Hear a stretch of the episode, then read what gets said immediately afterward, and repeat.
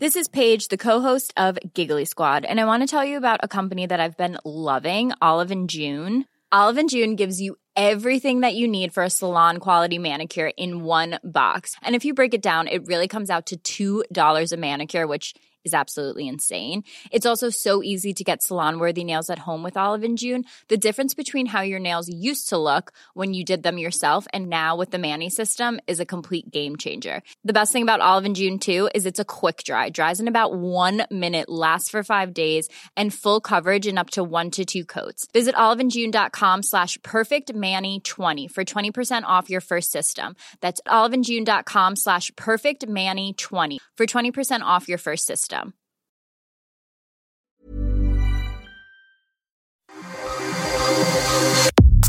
Nada más por convivir. Política, cultura y ocio con Juan Ignacio Zavala y Julio Patán.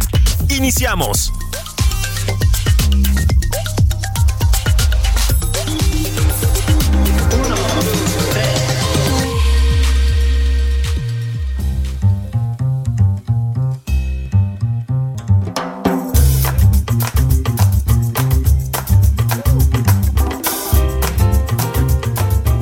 ¿Qué pasó? Bendiciones, niñas, niños, sobrinas, sobrinos, ¿cómo están? Esto es Nada más por convivir, su programa favorito de los fines de semana y yo creo que en general.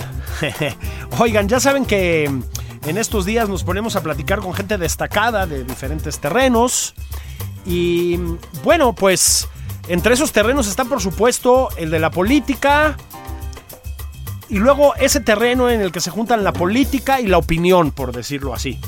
Em, hoy, a ver, ustedes van a saber de quién estoy hablando, con quién voy a platicar. Si les digo, por ejemplo, si les pregunto, ¿quién en Twitter vuelve de manera divertida y constante al hashtag así hablo? ¿Quién dice, después de meter un zambombazo, pueden citarme?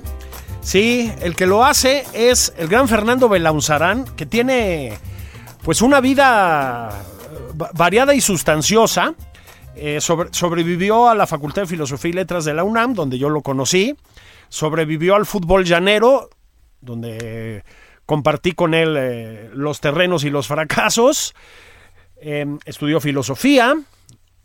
Estuvo desde toda la vida, eh, desde que yo lo recuerdo, pues en la arena política, primero como estudiante, después ya de una manera, si lo quieren decir así ustedes, profesional. Em, escribe, escribe en los medios y tuitea con fiereza. Fernando Belauzarán, ¿cómo estás? Encantado de estar contigo, Julio, y un fuerte abrazo a tu auditorio. La verdad es que qué bueno que recuerdas aquellos tiempos, eh, aquel glorioso equipo del Bilbao. Eso. Que, que, quizás no, tuvimos los títulos que merecíamos por la, enjundia que le echábamos. Pero, sí, caray. Pero la verdad es que lo disfruté y, bueno, esos tiempos en la Facultad de Filosofía y Letras también, también importantes, intensos. Y encantado de estar contigo. La verdad es que eh, ahora que hablabas de los tweets acá, pues trato, trato de alguna manera de hacer lo que haces tú, que lo haces magistralmente, que es tomar las cosas con humor. El sarcasmo y la ironía para enfrentar el desastre, ¿no? Por supuesto hay momentos para hablar también en serio, pero la verdad es que si, no, si, el, eh, el, humor es, es quizás nuestro, nuestra tabla de salvación ante tanta calamidad. Híjole, fíjate que sí, creo que sí, definitivamente. Este, y además, a ver si estás de acuerdo, no, no se trata de volver aburridísimo el humor, eh, elaborando profundas teorías alrededor del humor, ¿no? Pero, o sea, de volverse un nerdazo. Pero, si quieres, empecemos por ahí. A ver, vivimos en una pues no, yo no voy a decir en una época, porque eso es muy ambiguo. En un sexenio, Fernando, de una violencia verbal brutal. Brutal. Este, y yo sí soy de los que sostienen que no es una violencia digamos, equivalente en ambos lados del espectro político, ni mucho menos. Estoy hablando de una violencia brutal desde el oficialismo, ¿no? Es muy, es, es calumnioso, es violento, insisto, es grosero, es eh, mal hablado en el peor de los sentidos. Yo soy muy mal hablado, pero es misógino en muchos casos. En fin, es muy desagradable lo que pasa desde el oficialismo en los medios que se han inventado y en las redes, ¿no? Este, y creo que, creo que lo los desactiva mucho el humor, ¿no? no ¿Tienes esa impresión? No saben enfrentarlo, ¿no? Por supuesto, ahí tiene razón Amos Oz, en que no encuentras un fanático con sentido de humor. Sí. los, los desarma, ¿no? Porque además son profundamente solemnes. Se creen eso de que están haciendo historia y cosas por el estilo, ¿no? Y esa violencia es alentada además, pues desde el poder, desde el poderoso, desde su Mesías, desde su gurú, guía, guía moral, ¿no? Y, y, claro que eso se siente en todos los, los ámbitos y no aceptan la verdad del humor porque de alguna manera es ponerlos frente al espejo. Porque esta, este es un régimen, no solo es una farsa en muchos sentidos, porque eh, e, es como orwelliano, ¿no? Eh, hace todo lo contrario a lo que dice en, la, en la comunicación, sino que además es fársico, porque es fársico en el sentido de que, de que no te la crees, tú, o sea, tú y yo que llegamos a enfrentar, o más que enfrentar si quieres, eh, a, coexistir con el viejo régimen, ¿no? Así es. Eh, que, había un presidente autoritario como el que tenemos ahora, etcétera, pero en esa época cuidaban más las formas. Sí, cómo no. ¿no? Eh, eran más sutiles. No, por supuesto, en mi caso que fui activista desde, desde muy joven, pues los enfrentábamos también con dureza, etcétera, pero tenían un, un nivel mayor, ¿no? esto que está pasando eh, eh, en la 4T es verdaderamente grotesco en muchos sentidos, ¿no? El, si tú ves, por ejemplo, eh, el nivel parlamentario que Híjole, sí. sus grupos, ¿no? no tienen los grandes parlamentarios que llegaron a tener en el viejo régimen, que también cumplían la idea o las órdenes del presidente, etcétera, pero aquí lo hacen sin ningún recato, ¿no?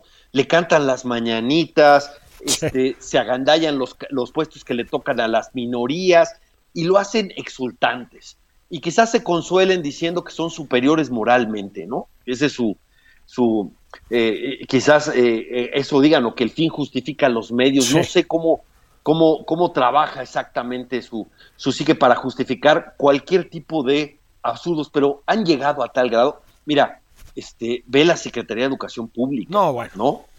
Eh, eh, eh, los, los, los, los, perfiles que ponen ahí, ¿no? En el viejo régimen, por supuesto que, que había incondicionales, llegaron a poner a Barlett ahí, imagínate. Sí, sí, sí. Pero, este, pero en algún caso se tomaban más en serio la administración pública, ¿no? Y aquí lo único que buscan es obediencia, porque parece ser que al presidente, más que gobernar, lo que le interesa es una máquina, tener una maquinaria electoral con todos los recursos del Estado, ¿no? y justificarse con demagogia eh, constantemente, sus, como si la realidad brotara de su saliva, ¿no? y, este, y, obviamente cuando contrastas sus dichos con las cosas que están pasando, y bueno, cuando contrastas sus dichos cuando era opositor con sus dichos del presente, uno, uno no le queda más que el humor como refugio, ¿no? Absolutamente, pero a ver, si quieres vamos entonces para allá, empecemos a hablar un poquito de la coyuntura, luego ya hablamos de tu trayectoria y demás, ¿no? A ver, empecemos por la CEP. Este, pues estábamos mal con Delfina Gómez, no estamos mejor con Leticia Ramírez, pero sobre todo, Fer, ¿qué onda con ese ensayo de plan de estudios? Fíjate, hace un par de días estaba platicando con un buen amigo que también es muy crítico de esto, que es Pablo Magluf, y él me preguntaba, a ver, ¿tú cómo ves? O sea, ¿qué es, qué es esta propuesta demencial? Porque es lo que es. Dice, es una propuesta mm, posmoderna, es una propuesta de nacionalismo revolucionario trasnochado, es una propuesta de marxismo ultramontano del de vieja guardia. Es, a ver, Fer, te pregunto, ¿tú cómo ves esa propuesta de plan de estudios, de reforma educativa? Está cabrón, ¿no, Fer? Sí, claro, totalmente. Fíjate, eh, Oh, recordaba que Carlos Monsiváis decía de una de las causas, digamos, profundas o, de raíz del movimiento del 68, que era la lucha de la juventud contra, este, contra el chauvinismo cultural, ¿no? De un régimen cerrado al mundo, etcétera. Y era como la fuerza cosmopolita de una juventud que se quería abrir al mundo, etcétera, ¿no? Pues la verdad es que este plan de estudios nos regresa al nativismo de hace de hace 70 años, ¿no? De la mitad del siglo pasado, ¿no? Un nativismo en donde se cierra y dice, lo importante es nuestra pequeña comunidad, ¿no? Y en la lógica de que cualquier conocimiento que venga de fuera, que incluso hasta la misma ilustración, etcétera, son pensamientos colonialistas que generan homofobia, racismo, clasismo. Perdón, es, es pura, puro lugar, pura frase y lugar común para justificar un nativismo que se quiere cerrar. Es más, ya no hay, eh, cancelaron las, las evaluaciones con las cuales podíamos compararnos con el mundo, ¿no?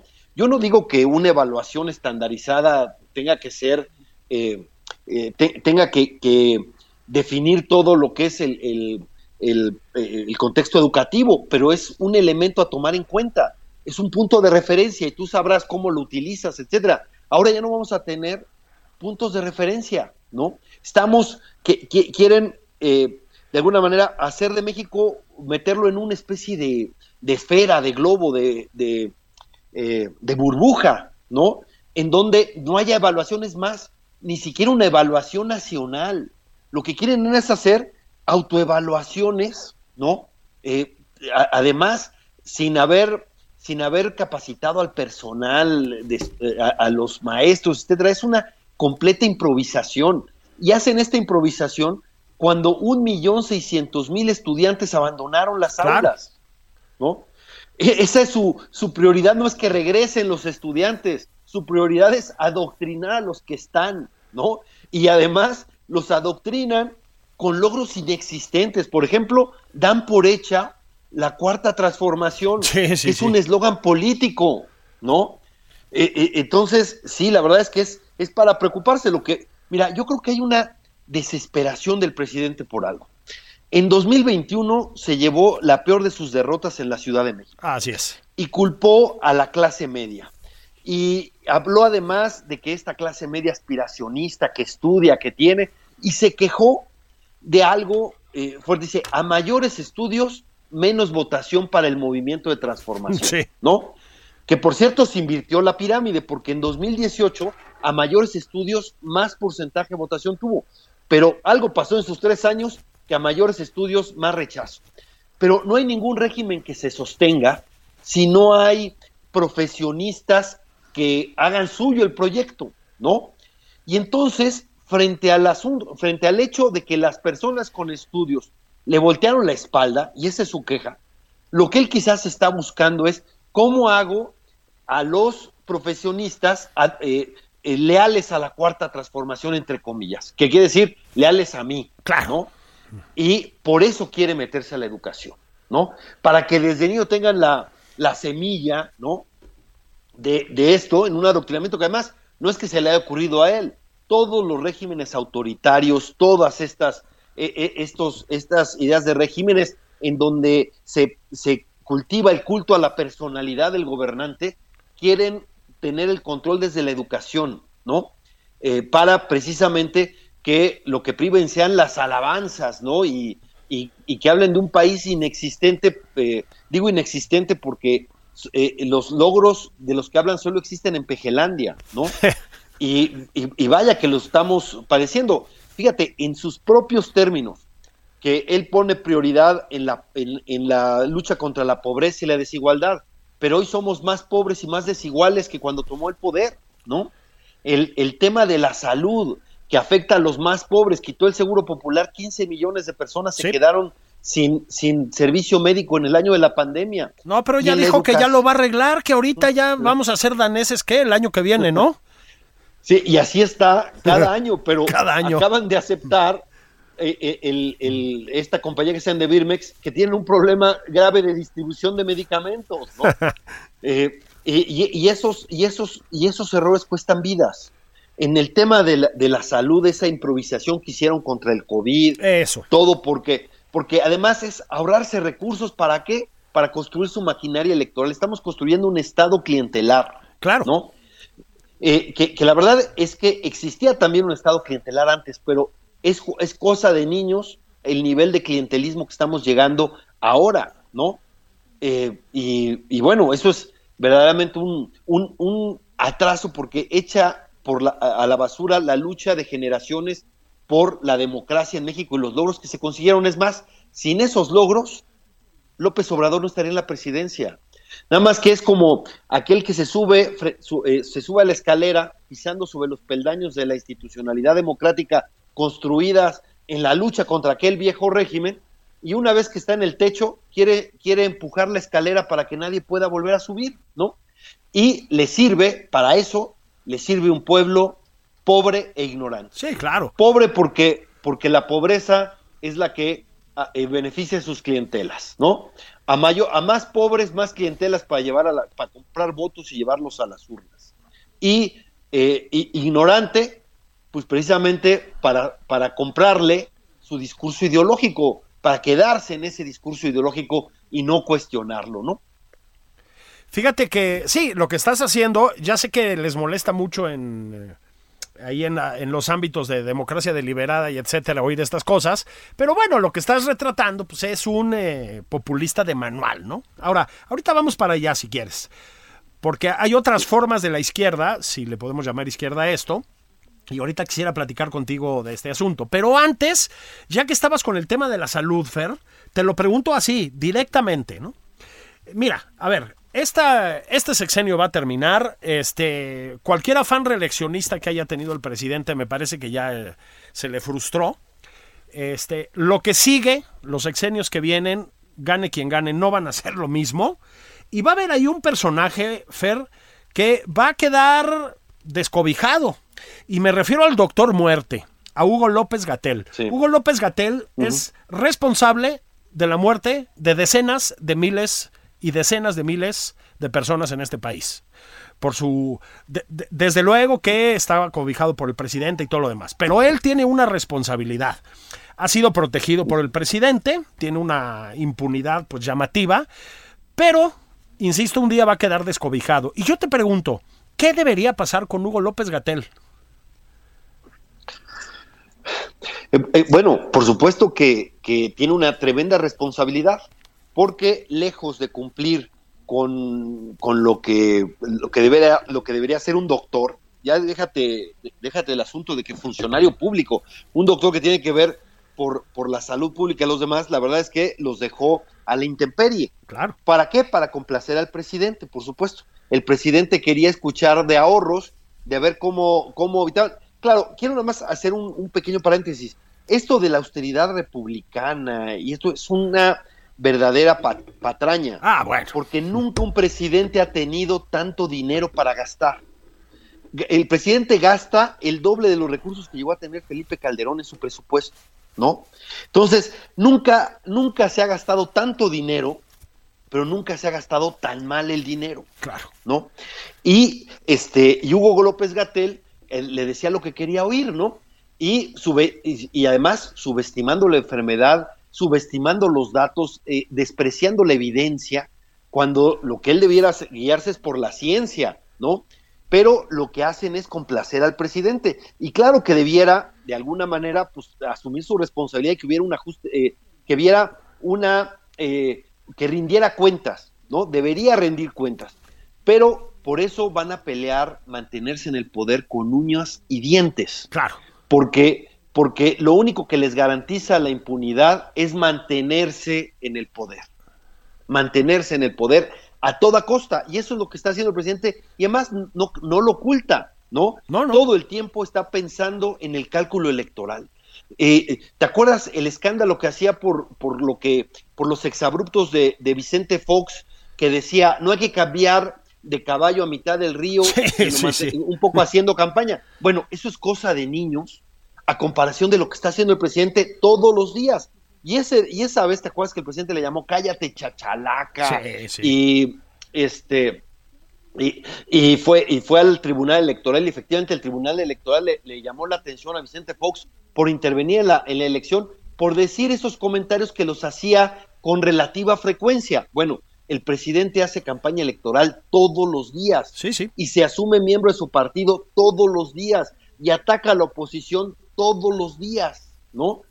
Eh, entonces, eh, usando su cargo y todos los instrumentos del, Estado para eso, ¿no? Eh, en eso está, porque en eso depende, además, mantener el poder a pesar de sus pésimos resultados y garantizarse impunidad para él, para los suyos y además garantizar el culto a su personalidad. Él cree que va a garantizar el culto a la personalidad teniendo a un incondicional y estableciendo un maximato, ¿no? Ese me parece que es su apuesta con las corcholatas. Y ahora que, hablabas de democracia deliberada, te digo que cuando veas caminar una persona con una bolsa en la cabeza, como lo hacía el hijo de Silvestre, este, es de democracia deliberada, seguramente, porque el presidente López Obrador, el gobierno de López Obrador es todo lo contrario a lo que decía de, democracia deliberada que iba a ser. ¿no? Sí, sí, sí, Empezando por la militarización y terminando por, por, la, reducción de, presupuesto para salud, para educación, eh, eh, para todo, ¿no? El, eh, este desprecio que tiene el presidente por el debido proceso. El medio ambiente. Y que, el, medio ambiente, todo, ¿no?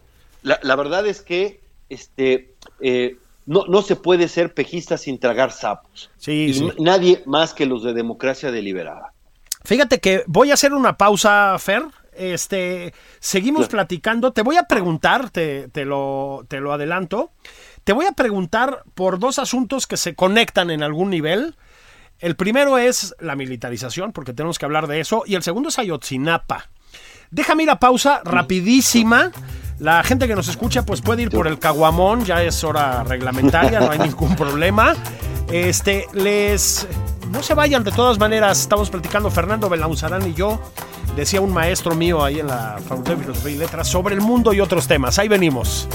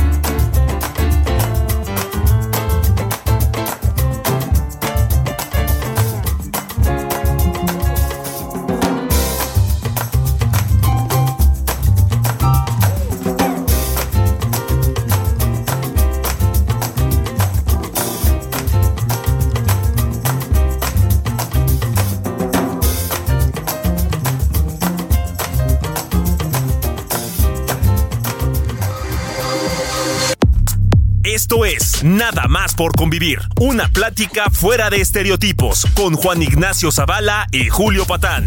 Regresamos.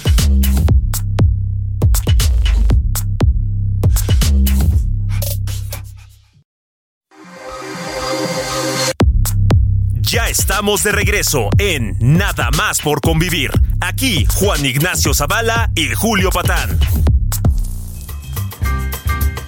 Estamos de regreso nada más por convivir. Estoy platicando este, este bonito domingo, domingo de cuarta transformación, de, camino hacia la consagración presidencial y todo eso, con Fernando Belaunzarán, uno de los tuiteros favoritos de Palacio Nacional. Este, Fer, estábamos platicando en la primera parte, bueno, del desastre educativo, de Hugo López Gatel y del desastre en la salud, de la mortandad por el COVID, de la manera en que se usan los recursos públicos.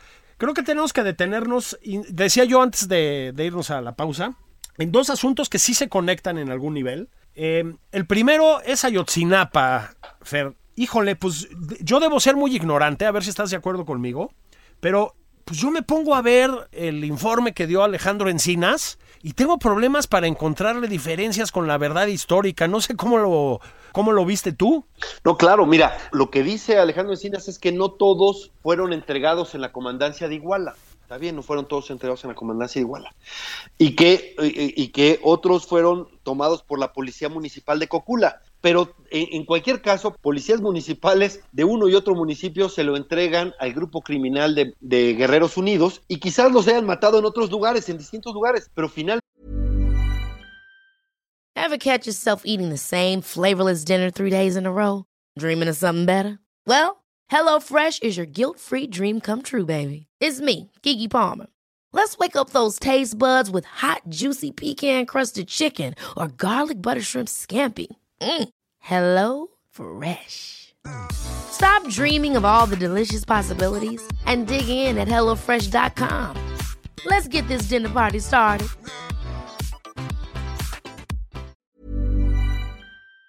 están desaparecidos, es decir, el núcleo de la historia eh, se confirma. Y entonces hablan de un complot eh, literal, es decir, dicen que hubo una reunión cumbre en Iguala de gente este, del más alto nivel que se pusieron de acuerdo para engañar a la opinión pública y a los familiares de los desaparecidos. ¿no?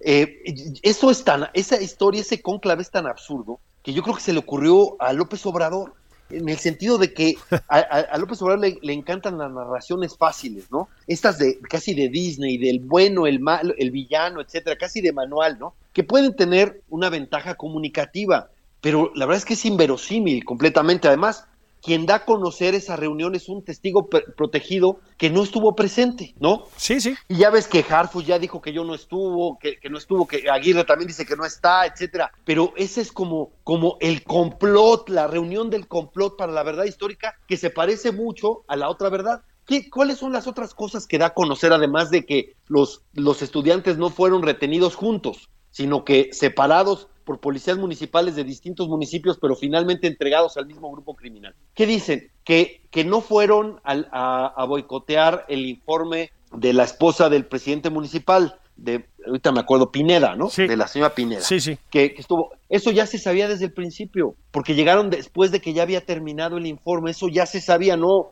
no está dando a conocer nada nuevo, ¿no? Eh, tampoco da a conocer nada nuevo cuando dice que, eh, que no, no y, por lo tanto, que eh, da a conocer, o más bien, lo, otro no, que no da nuevo es lo del, lo del soldado infiltrado, ¿no? Pero en esto da por buena la versión de la escuela de que se fueron a Iguala por camiones para la marcha del 2 de octubre.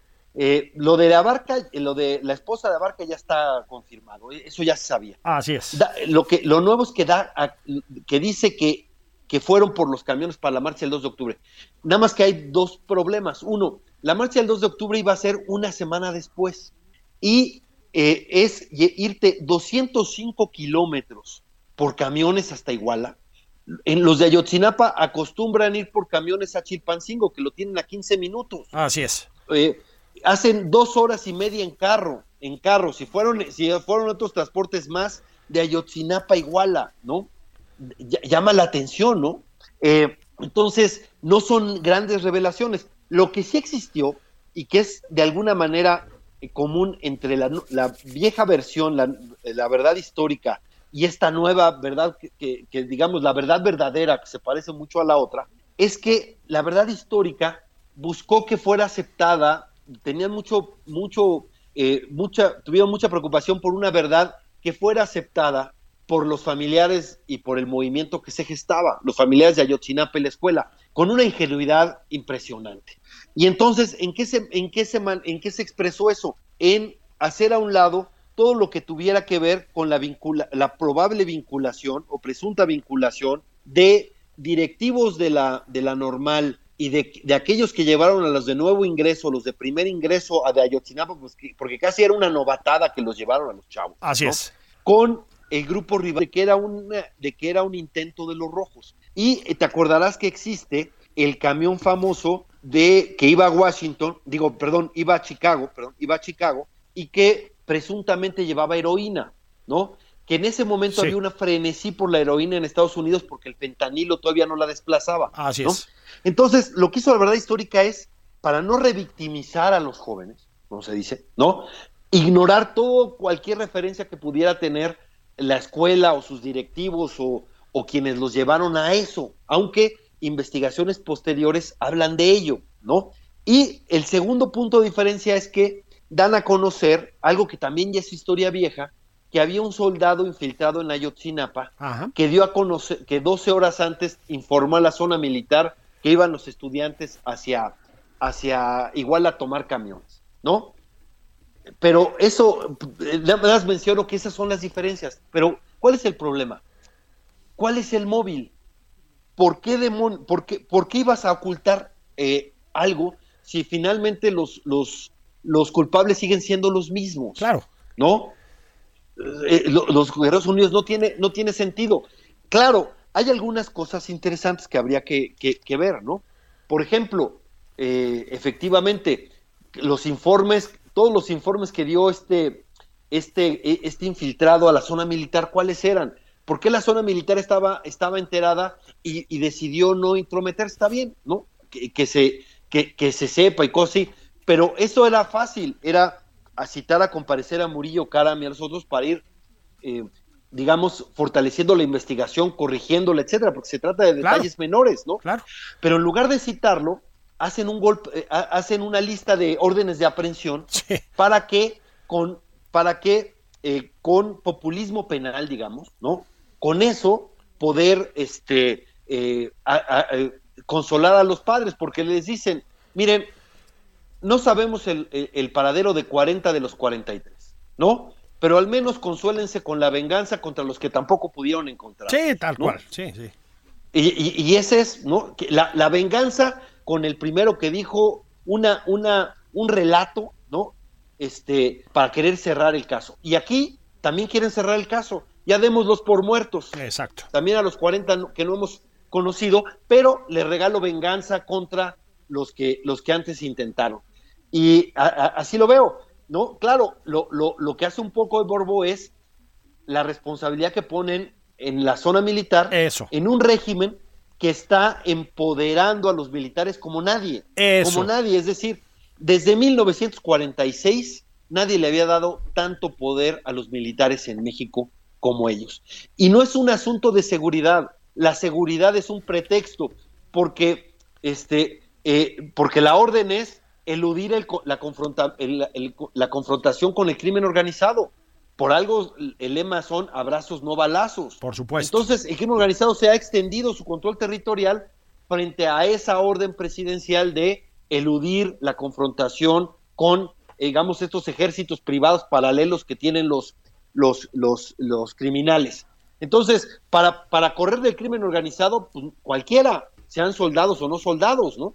Entonces, lo que está haciendo es dándoles un poder impresionante en eh, en áreas estratégicas, eh, construyen aeropuertos y los administran, eh, los ponen a administrar puertos, aduanas, entregan libros de texto, les dan las, las pipas que compraron en Estados Unidos que no sé para qué las usan, pero las tienen ahí, ¿no? Medicinas, reparten medicinas. Medicinas, todo. Y, pero este empoderamiento político y económico, ¿a qué, a, qué, ¿a qué responde? No responde a la seguridad, ese es el pretexto responde al nuevo régimen político que quieren construir, porque si quieren tener, si quieren regresar a un régimen eh, de hegemonía de un solo grupo, en donde la oposición es marginal y testimonial, como sucedía eh, eh, antes, el presidente quiere tener a las Fuerzas Armadas de su lado, ¿no? Que las Fuerzas Armadas sean el pilar de ese régimen de hegemonía de un solo grupo. Y eso no es propia, eh, hemos hablado o se habla mucho de las, de las similitudes de este presidencialismo autoritario con el presidencialismo autoritario del siglo pasado, pero este empoderamiento de las Fuerzas Armadas no es del viejo régimen que de alguna manera las, los mandó a los cuarteles. Siempre estuvieron presentes, siempre tuvieron una influencia importante, pero no a este nivel. Esto es bolivariano, ¿no? Este poder de las Fuerzas Armadas en, un, en el régimen político, si es lo que vemos en Venezuela, en Nicaragua, en Cuba. Y me parece que es, eh, cuando hablamos de esta restauración del régimen autoritario, hay que decir que con este ingrediente, con el empoderamiento militar que es más propicio de o es más o, es propio del el bolivarianismo digamos que de, Hugo Chávez eh, eh, que impulsó Hugo Chávez y que de alguna manera pues, se mantiene vigente en América Latina. ¿no? Sí, claro, fíjate, yo creo que no se le prestó suficiente atención a una observación del presidente que fue cuando le preguntaron, ¿no? ¿Por qué los militares están eh, pues, a cargo de tantas cosas? Digo, hasta, hasta centros arqueológicos, pues, este, administran, ¿no? Cuando se le preguntó, dijo, bueno, es que no quiero, cuando, si se queda en sus manos, cuando, si vuelven los neoliberales, no van a poder echar para atrás las reformas que hice yo. Bueno, a ver, Fer, es lo más antidemocrático que existe. Le está diciendo a la ciudadanía, voten por lo que quieran. Aquí lo que digo yo se queda por las armas. ¿Estás de acuerdo? es decir, es un mensaje brutal. Sí, claro, porque si, si un gobierno distinto llega por la vía de los votos, tiene la misma legitimidad que el suyo y pudiera corregir los, eh, las políticas que está llevando su gobierno. Y entonces él está diciendo que los militares serán los guardianes de su proyecto, aunque la mayoría de la sociedad diga lo contrario, ¿no? Claro. Por supuesto que es un, una cuestión autoritaria y muestra esa, esa lógica. Es que, es que, es que hay algo que está ahí, eh, eh, Julio, y tú me vas a entender muy bien porque eres un, un crítico muy fuerte de eso. Eh, ellos, están, ellos creyeron que su victoria en 2018 era una revolución, ¿no? Y cuando digo ellos, quiere decir su núcleo, digamos, de, de, de dogmáticos más, este, más radicales, que es el Fisgón, Monero Hernández, Pedro Miguel, esos que se van a comer paella con él, Sí, Epigmenio Ibarra, La- etcétera, ¿no? Que le dicen, no, nosotros hicimos una revolución pacífica, ¿no? Y entonces, en toda revolución, en toda revolución, un grupo se queda por muchos años en el poder, ¿no? Y tú te acordarás que en la, o sea, ¿quién habla cuando hablas de la independencia, de la revolución, de la reforma, de la revolución? ¿Quién habla de, el de, de la caída en el Producto Interno Bruto de esas guerras, ¿no? ¿Quién habla de todos los huérfanos que se quedaron o de los daños en la educación o, lo- o- o los problemas de salud? Acá son como, si me, si me son como eh, eh, costos, eh, o para usar la palabra de moda, entre comillas, daños colaterales Sí, de sí. las grandes transformaciones, ¿no?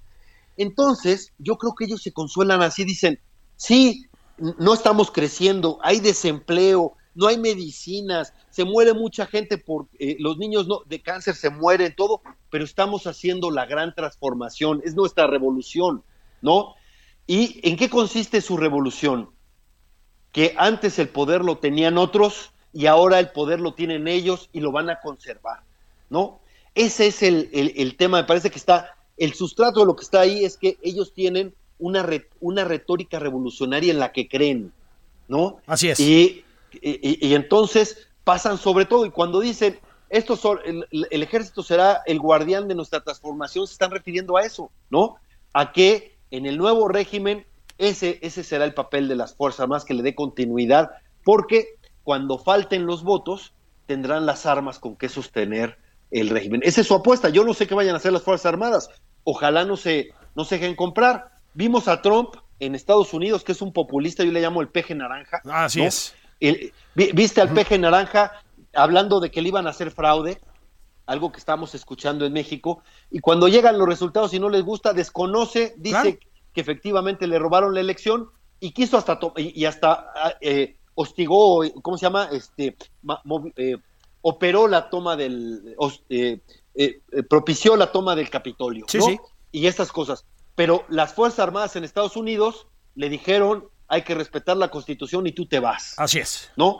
La, la pregunta en 2024 es si la oposición gana la elección y el presidente desconoce, como siempre ha desconocido un resultado adverso, Sí, sí. nunca ha reconocido una derrota, ¿qué van a hacer las Fuerzas Armadas? ¿Estarán del lado del resultado electoral de la Constitución o estarán del lado de aquel que los quiere comprar en este gobierno dándoles una cantidad de recursos y tareas y funciones como nunca las habían tenido? Fíjate que acabas de tocar un tema básico. Mira, yo contra la retórica esta de que la elección del 24 está hecha, que no hay manera de que gane la oposición, yo creo que cada vez hay más señales. No, no estoy diciendo que sea un hecho, ¿eh? pero cada vez hay más señales, me parece que vas a estar de acuerdo conmigo, Fer, de que hay muchas posibilidades de que gane la oposición. Eh, perdieron la capital, este, en fin, ¿no? La- las eh, consultas les han salido francamente del nabo últimamente. O sea, no, no está tan claro. Las corcholatas no jalan entre los electores. Eh, los números de Claudia Sheinbaum en la Ciudad de México son malérrimos, pero malérrimos. Y perder la Ciudad de México para Morena, pues es un golpe brutal. O sea, yo creo que no está para nada cantado que vayan a ganar. Ojo, voto por voto y casilla por casilla esa elección. Pero yo sí creo, como tú, que es imposible que lo reconozcan. Y el presidente eso sí lo sabe hacer, ¿no? Está preparando el terreno para desconocer una derrota. ¿No estás de acuerdo? No, por supuesto. Y mira, eh, eh, el, el presidente tiene muchos efectos, pero hay una cosa, sí le entiende a la lógica electoral. Así es. La entiende y la maneja y, y- y- y yo digo que la transpira, en eso está obsesionado. La- la- lo- las, las sociedades actuales castigan a los gobiernos.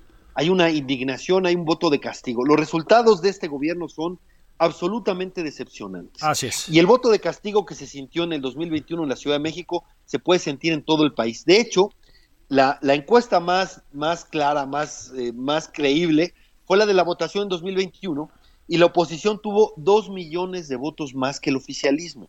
Ganó las principales ciudades del país. Es cierto que, al, que, al, que a Morena le fue muy bien en los estados, pero per perdiendo las ciudades más importantes, porque ganaban como ganaba el PRI el siglo pasado, que era con lo que se llamaba el voto verde, ¿no? Per perdían las ciudades, pero luego venían los votos de, de la periferia claro. del campo y les daban la vuelta. Eh, eh, a, a, en es, a ese, al PRI que ganaba con el voto verde le operaban la votación las organizaciones campesinas. Nada más que este presidente está peleado con todas las organizaciones campesinas, no son ellas las que le operan el voto. Perdón, en, en Sinaloa fue descarado y en toda claro. la costa del Pacífico igual.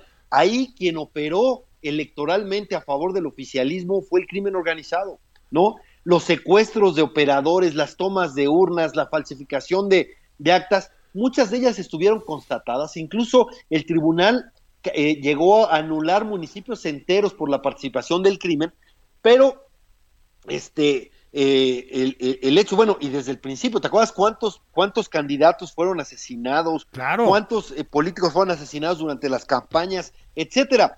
Cualquier gobernante responsable frente a la intervención del crimen organizado diría, oigan, alto, hagamos una política de Estado para blindar la democracia frente a esa gran amenaza. ¿Qué es esto? Porque ¿cómo evitamos que el próximo presidente lo, no, lo elijan los, los criminales? ¿No? Así es. Pero por alguna razón ignora el tema. A pesar de todos los muertos, a pesar de toda la evidencia, a pesar de todos los testimonios, a pesar de todos los videos donde se vio operando al crimen organizado esto, ¿no? Este, ¿te acuerdas que hubo la candidata de Valle de Bravo que claro. tuvo que esconderse, etcétera, por decir uno de muchos ejemplos que hubo. ¿Por qué ignoran el tema? Porque, perdón que lo diga con esa crudeza, porque los ve como aliados electorales para el 2024. Si le funciona, entonces imagínate, quiere tener, eh, quiere comprar, yo no sé qué, insisto, qué vayan a hacer las Fuerzas Armadas en el 2024, ojalá sean institucionales, pero la apuesta del presidente es que los que están armados con el, por parte del Estado y los que están armados por parte de los criminales, ambas fuerzas contribuyan a su triunfo electoral en el 2024. Esa es su apuesta. Y como, y como entiende perfectamente que el voto de castigo ahora es en su contra, va a operar, ¿cómo va a operar entre otras cosas? Va a hacer hasta lo imposible por romper la alianza opositora. Sí, claro. ¿no? Y ya viste la, la, la, la amenaza, eh, todos sabemos del pacto de impunidad que hubo del gobierno anterior, de cómo Peña Nieto al final de cuentas abandonó a Mid y apoyó al presidente, por eso también la diferencia tan grande en votos, pero ahora casi casi le dice que hay investigaciones en su contra, ¿no? Y ese amago contra el expresidente yo creo que tiene una clara, un claro dedicatoria hacia Estado de México. Y si en Estado de México no hay alianza en 2023, va a ser más difícil que la haya en 2024. Y además, el presidente ya tiene candidato eh, candidato presidencial del PRI para el 2024, que es el ex, eh, que es el exgobernador de Oaxaca que le entregó a Morena el estado este y que en sus discursos era todavía casi tan solícito como Mario Delgado, ¿no? Ese es el candidato que tiene para meterse ahí tratando de romper la alianza opositora y si hace eso es porque teme, por supuesto, su derrota. Claro, no basta con eso, la oposición tiene que hacer su parte y creo que la oposición va muy lenta en eso para enfrentar el 24, pero estamos a tiempo para, eh, para disputarles con un candidato o candidata única la, la presidencia. Fíjate, Fer, que eh, más allá de la alianza, eh, has expuesto muy claramente de lo que se trata esto.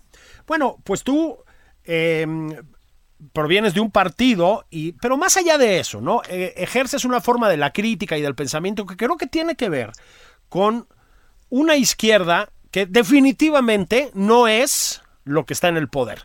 No, no quiero ponerle etiquetas al obradorismo, pero definitivamente no tiene que ver con la izquierda en la que me parece, me parece que tú te sientes eh, pues pleno y cómodo, la, la izquierda que representas. pues es una izquierda, no sé si llamarla la centroizquierda, la socialdemocracia, en fin. Creo que es una izquierda que sí pasa malos momentos, ¿no?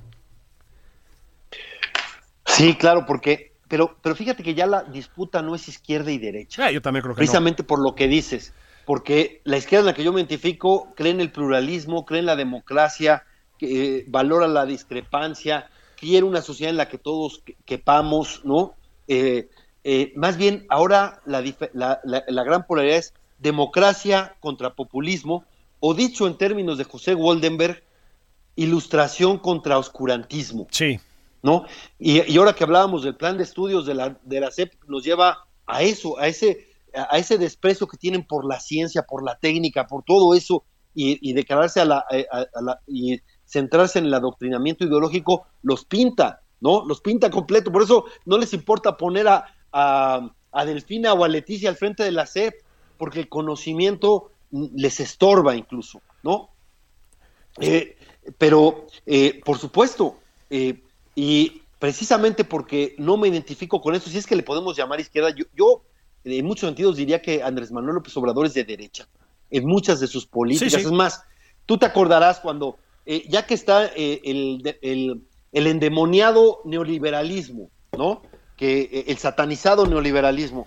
¿Tú te acuerdas que pues, sus precursores son Margaret Thatcher y Ronald Reagan como grandes eh, eh, impulsores o grandes este, emblemas del neoliberal, de ese neoliberalismo? Y su punto era el, el cortar el gasto público, ¿no? El recortar. Y ¿Te acuerdas que en, México quien lo aplicó era Carlos Salinas como secretario de Programación y Presupuesto, que se le llamó incluso Salinas Recortari? Sí, sí, sí. Y todos los recortes que le hacía, bueno, los recortes que le ha hecho Andrés Manuel al gobierno son, son muchísimo más radicales que los que llegó a hacer Thatcher y Reagan y los que llegó a hacer eh, Salinas. Realmente tenemos un gobierno que solo cubre las nóminas. Todo lo demás lo ha, este, lo, lo ha quitado porque para él lo importante, más que gobernar, es tener una maquinaria electoral. Pues querido Fer, qué gusto platicar contigo. Yo creo que al fútbol ya por nuestra edad no podemos regresar, pero bueno, ya nos encontraremos en otro tipo de andadas. Seguro, seguro, Julio. Para mí, eh, eh, sabes el aprecio que te tengo. Siempre es un gusto platicar contigo y ojalá, ojalá nos veamos pronto. Y les mando un fuerte abrazo a todo el auditorio. La verdad es que un placer charlar contigo. Un placer, querido Fer. Un abrazote. Bueno, fue Fernando Belauzarán platicando aquí en Nada más por convivir. Yo les dejo un abrazote. Gracias por estar aquí.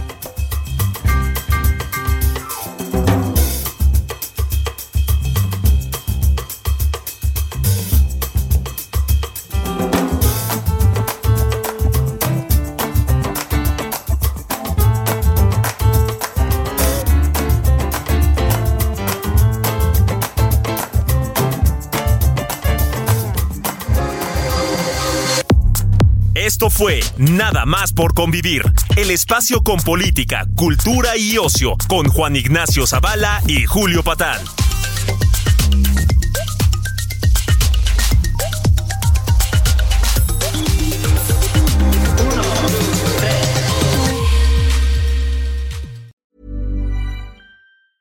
Ever catch yourself eating the same flavorless dinner three days in a row? Dreaming of something better? Well, HelloFresh is your guilt-free dream come true, baby. It's me, Kiki Palmer. Let's wake up those taste buds with hot, juicy pecan-crusted chicken or garlic butter shrimp scampi. Mm. Hello Fresh. Stop dreaming of all the delicious possibilities and dig in at HelloFresh.com. Let's get this dinner party started.